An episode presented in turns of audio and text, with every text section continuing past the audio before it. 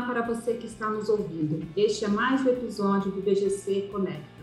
Eu sou Beatriz Pacheco, consultora de sustentabilidade e desenvolvimento organizacional. Fique conosco. Conceito cada vez mais popular no meio empresarial, a sustentabilidade está relacionada com as ações que as empresas podem adotar hoje para continuarem existindo no futuro. Sustentabilidade tem a ver com os novos modelos e práticas de negócio, e nós sabemos que nenhuma mudança acontece sem uma mudança de cultura organizacional, sem o engajamento da liderança e também dos colaboradores. E é sobre isso que nós iremos falar hoje. O nosso convidado nesse episódio é Renato Franklin, diretor-presidente da Movida. Olá, Renato, tudo bem? Seja bem-vindo. É um prazer recebê-lo aqui no IBGC Connect. Olá, Beatriz. É uma honra para mim fazer parte desse BDC Conecta e trocar um pouco de conhecimento, um pouco do aprendizado que a gente tem nessa jornada de sustentabilidade nas companhias e na governança da companhia. Muito obrigado pelo convite. Muito legal, Renato. Então vamos começar. Eu queria fazer uma primeira pergunta para você sobre a jornada da construção da cultura de sustentabilidade ESG dentro da Movida. É, como é que vocês começaram? Né? Como que se deu esse engajamento de todos os envolvidos, inclusive da alta liderança, da alta administração? Ah, ótima pergunta, Beatriz. É, o mérito não é meu, né? Eu cheguei aqui na Movida no final, início de 2014, quando foi a Movida tinha sido comprada pela JSL na época, né? E a jornada ela se encontra, né? Vem de dois caminhos. Primeiro a Movida lá atrás, né? desde 2006, quando foi fundada, a Movida já tinha um DNA mais voltado para a sustentabilidade.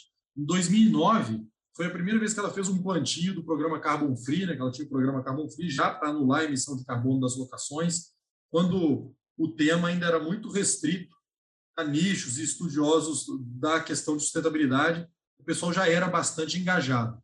Então, eu cheguei aqui e me deparei com uma empresa que tinha essa vontade de fazer diferente.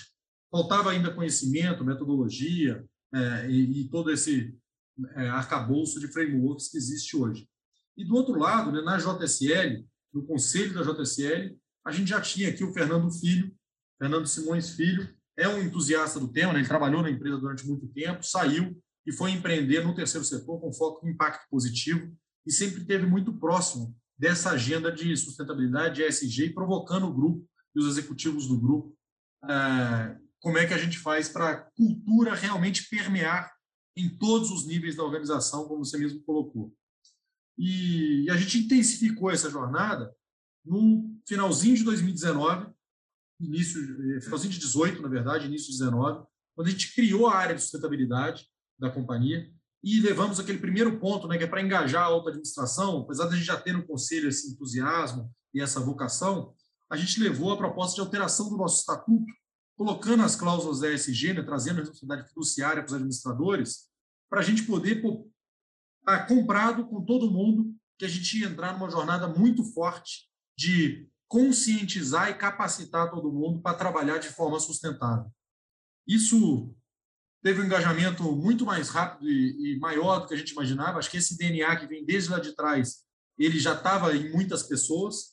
E com isso a gente começou a estruturar grupos de trabalho, montamos comitê de sustentabilidade, fizemos um estudo de materialidade para definir quais eram os temas prioritários, e com isso foi entrando cada vez é, mais planos de ação, mais projetos para modificar o jeito que a gente fazia as coisas, né? Então não foi projetos da área de sustentabilidade, mas modificar projetos dentro da área de operação, dentro da área de suprimentos, dentro da área comercial, de como que a gente modifica nossos produtos nossos processos para a gente gerar cada vez mais impacto positivo.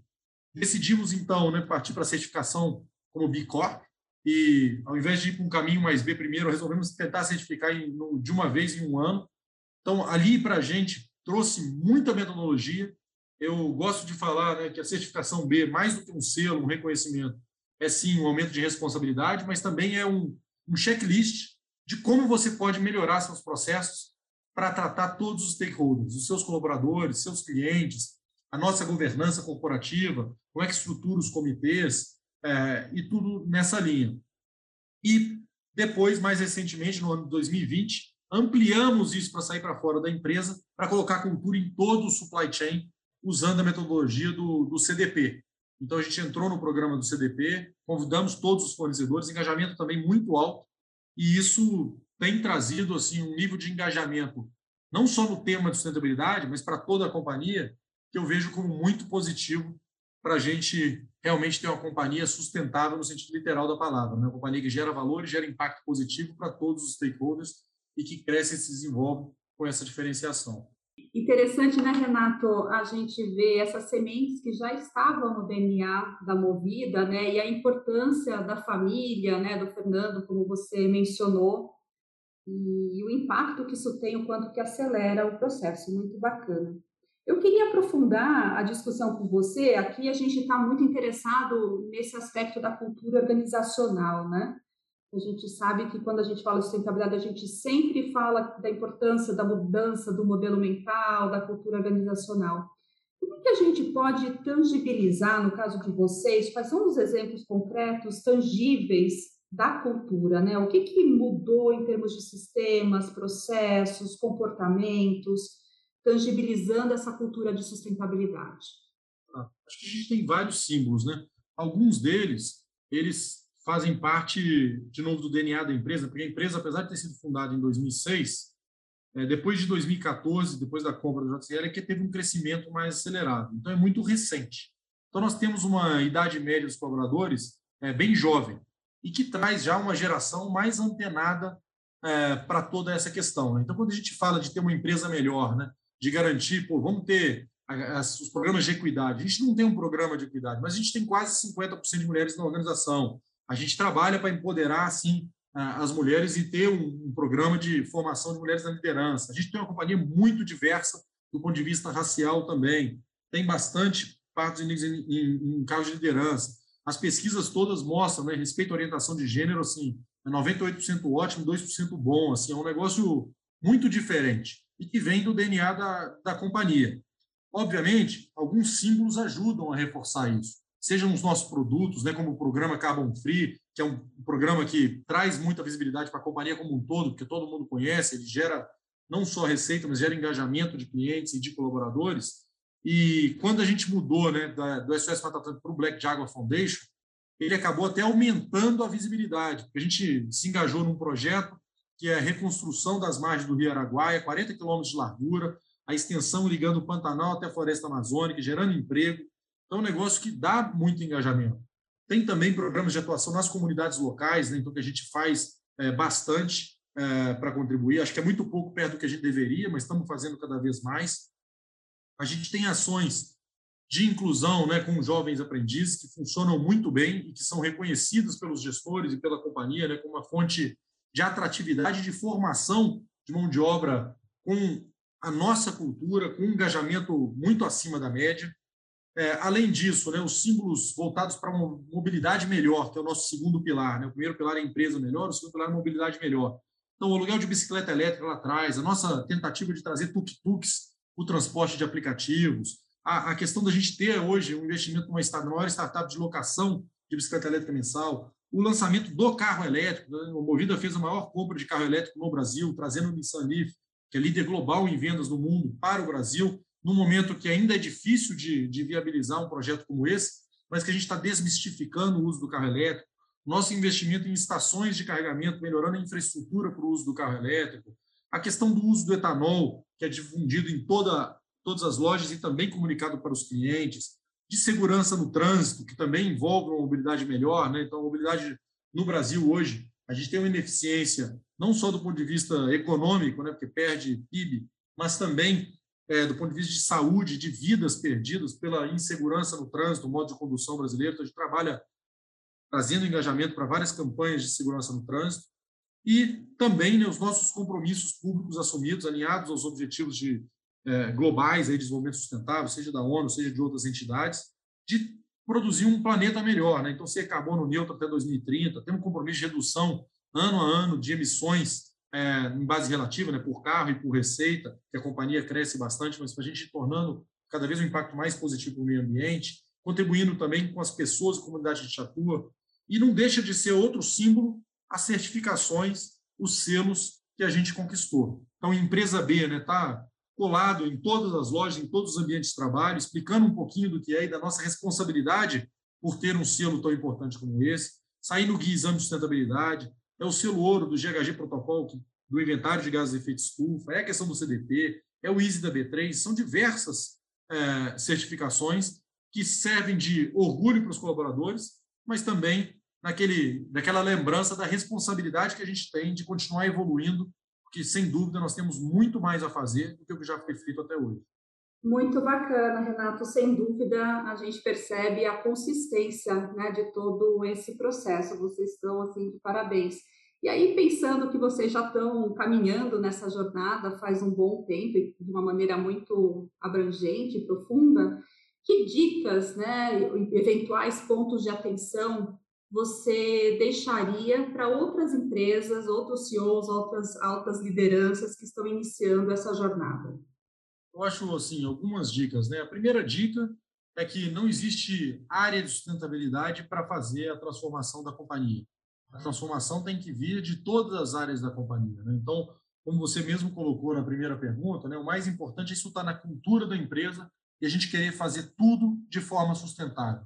Eu vejo grandes companhias com investimentos significativos em materiais em sustentabilidade, mas que não está comprado todas as unidades de negócio, todas as operações da companhia.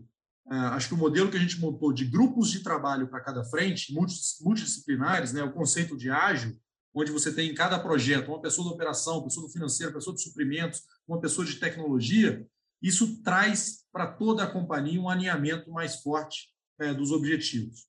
Segundo, a governança para acompanhar isso. Né? A gente montou, não só, isso está alinhado no Conselho de Administração e faz parte da pauta do Conselho, mas a gente tem um comitê de sustentabilidade, do qual sou presidente, temos um coordenador, que é o Fernando Filho, e temos um conselheiro independente em cada empresa do grupo para olhar para a questão de sustentabilidade. No nosso caso da Movida, Tarsila, que nos apoia aqui, nos ajuda e traz muito conhecimento.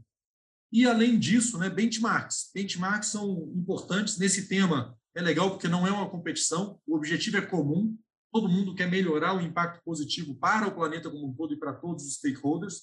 Então a gente troca muito dentro do grupo com outras empresas do grupo, a gente tem uma reunião executiva de sustentabilidade, mas a gente faz também muitos benchmarks com várias empresas que a gente admira pela jornada é, que tem, algumas até há muito mais tempo do que a gente, nessa questão de sustentabilidade, e sempre aprendemos muito. Eu falo que é uma jornada de aprendizado. E a segunda dica, que eu acho que talvez seja mais importante do que essa, é que vale muito a pena. Porque eu acho que o exemplo do que aconteceu lá atrás com a transformação digital, que as empresas que não se transformassem e conseguem, conseguissem trazer a cultura do digital para dentro da companhia, elas não iam sobreviver, e hoje já não sobrevivem, quem não é digital não sobrevive, qualquer ramo, nem que seja para automatizar processo interno, não importa se é uma indústria não tem B2C, é a mesma coisa com sustentabilidade. Quem não tiver competências sólidas, uma cultura de sustentabilidade, de impacto positivo para todos os stakeholders, ele não vai atrair cliente, ele não vai atrair colaborador, ele não vai atrair investidor, não vai atrair fornecedor.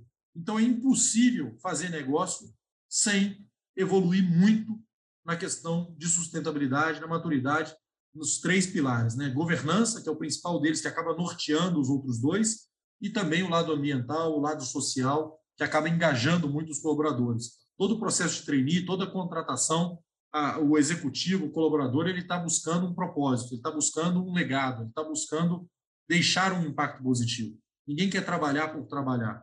Então, acho que essa dica é, vale muito a pena, pode investir que o resultado vem, vem cliente, vem colaborador e vem investimento quando você tem uma jornada é, sólida de sustentabilidade nós estamos só começando. Excelente, Renato. Bom, queria agradecê-lo imensamente é, por estar conosco.